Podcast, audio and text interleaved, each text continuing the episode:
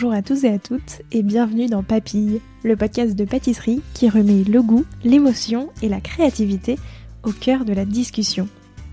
Je suis Léa Reverdy, amatrice et passionnée de pâtisserie. Et cette année pour Noël, j'ai décidé, pendant tout le mois de décembre, de vous proposer un format un peu spécial, un calendrier de l'Avent en podcast. Alors, comme tout bon calendrier de l'Avent, je vous donne rendez-vous chaque jour pour découvrir une nouvelle tradition hivernale, une histoire de dessert de Noël ou encore l'histoire de la bûche d'un pâtissier ou d'une pâtissière. Et bien sûr, plusieurs autres surprises audio à écouter tous les matins. Un seul objectif, vous faire voyager jusqu'à Noël et vous inspirer vos meilleures recettes sucrées pour les fêtes. J'espère que ça vous plaira et je vous souhaite une très bonne écoute. Depuis quand est-ce qu'on met des chocolats dans le calendrier de l'Avent?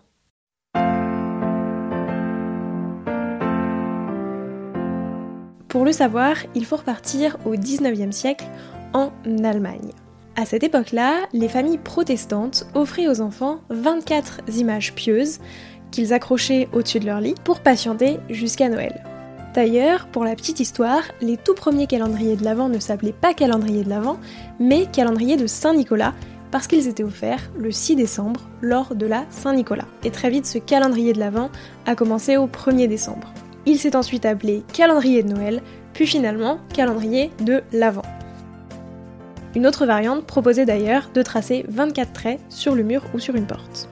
Mais sa véritable invention est attribuée à l'allemand Gerhard Lang. Pour la petite histoire, lorsqu'il était enfant, sa mère aurait eu l'idée d'accrocher 24 petits gâteaux, 24 vibeleux, donc qui sont des sortes de petites meringues cuites au four d'origine swab, sur un carton.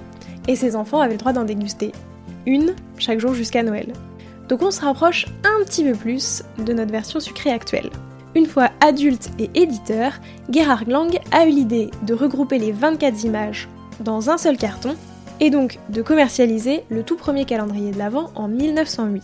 Il s'agissait alors de deux supports cartonnés. Le premier support contenait 24 images pieuses et le second 24 fenêtres numérotées avec des versets. Et la dernière image, qui était plus grande que les autres, représentait l'enfant Christ vêtu d'une robe blanche, forcément. Petit à petit, ces images religieuses ont été remplacées par des dessins d'animaux, des portraits du Père Noël ou encore des petites figurines. Et parce que le succès des calendriers de Gerhard Lang a été important, il a l'idée ensuite, en 1926, de publier une nouvelle version du calendrier de l'Avent, dit Christrose. Et c'est le tout premier calendrier de l'Avent qui contient 20 chocolats euh, à l'intérieur. Et ça, ça intéresse beaucoup plus les gourmands. Mais globalement, il faut attendre les années 50 pour voir vraiment se démocratiser les calendriers de l'Avent avec du chocolat. Et en France, la tradition des calendriers de l'Avent arrive véritablement dans les années 70. Aujourd'hui, le succès commercial des calendriers de l'Avent est tel que toutes les grandes marques et grandes maisons en ont un. Il existe des calendriers de l'Avent en version Lego, en version cosmétique, en version bière, en version vin, en version saucisson, en version fromage, il existe même des calendriers de l'Avent pour les animaux domestiques. En bref, si sa forme a un petit peu changé depuis son origine, l'objectif est toujours le même, nous faire patienter jusqu'à Noël. Et moi, cette année, j'ai décidé de créer un calendrier de l'Avent en podcast pour Papille. Je vous donne donc rendez-vous tous les jours jusqu'au 24 pour découvrir une nouvelle petite surprise audio. Joyeux Noël Merci d'avoir écouté cet épisode jusqu'au bout. Si vous avez une idée, une envie, une question ou tout simplement envie de discuter, rendez-vous sur mon compte Instagram at il se pourrait même que d'autres petites surprises s'y cachent pendant ce mois de décembre.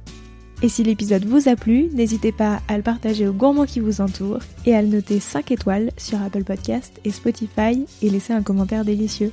Et moi je vous dis à demain pour découvrir une nouvelle capsule audio. Joyeux Noël